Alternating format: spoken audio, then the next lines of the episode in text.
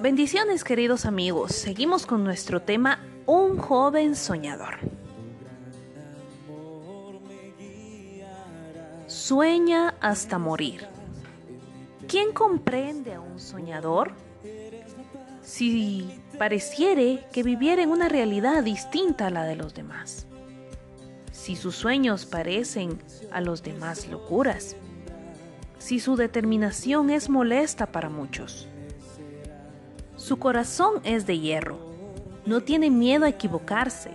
No conoce la palabra imposible.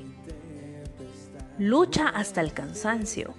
Muere si es posible tratando de conquistar lo que ha soñado. Soñar no cuesta nada, dicen, pero no es lo mismo ver el sueño que trabajar para que se cumpla.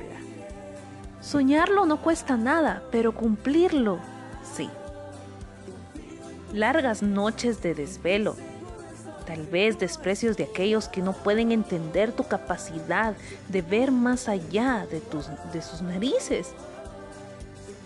Despertar los celos y las críticas despiadadas de las personas que no conocen lo que viven. La burla de los que están expectante para verte caer. Cuesta pero ¿sabes qué es lo mejor? Que el soñador lo sabe y utiliza la duda de los que están a su alrededor como un colchón para saltar aún más alto. No todos lo comprenden. Esto es para los que sueñan, para los que dan un salto, para los que realmente viven, para los que viven sin miedo a nada, para los que arriesgan, para los que no tienen límites, para los incomprendidos, para los que cargan un sueño mayor que ellos mismos, para los que gastan su vida en cumplirlo, para los que sueñan hasta morir.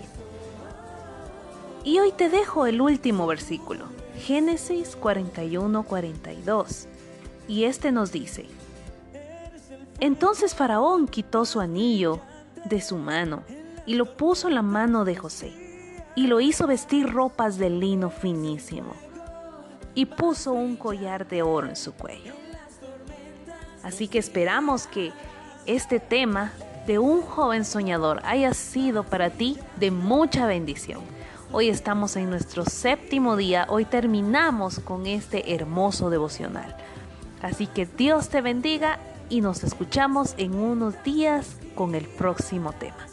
Bendiciones.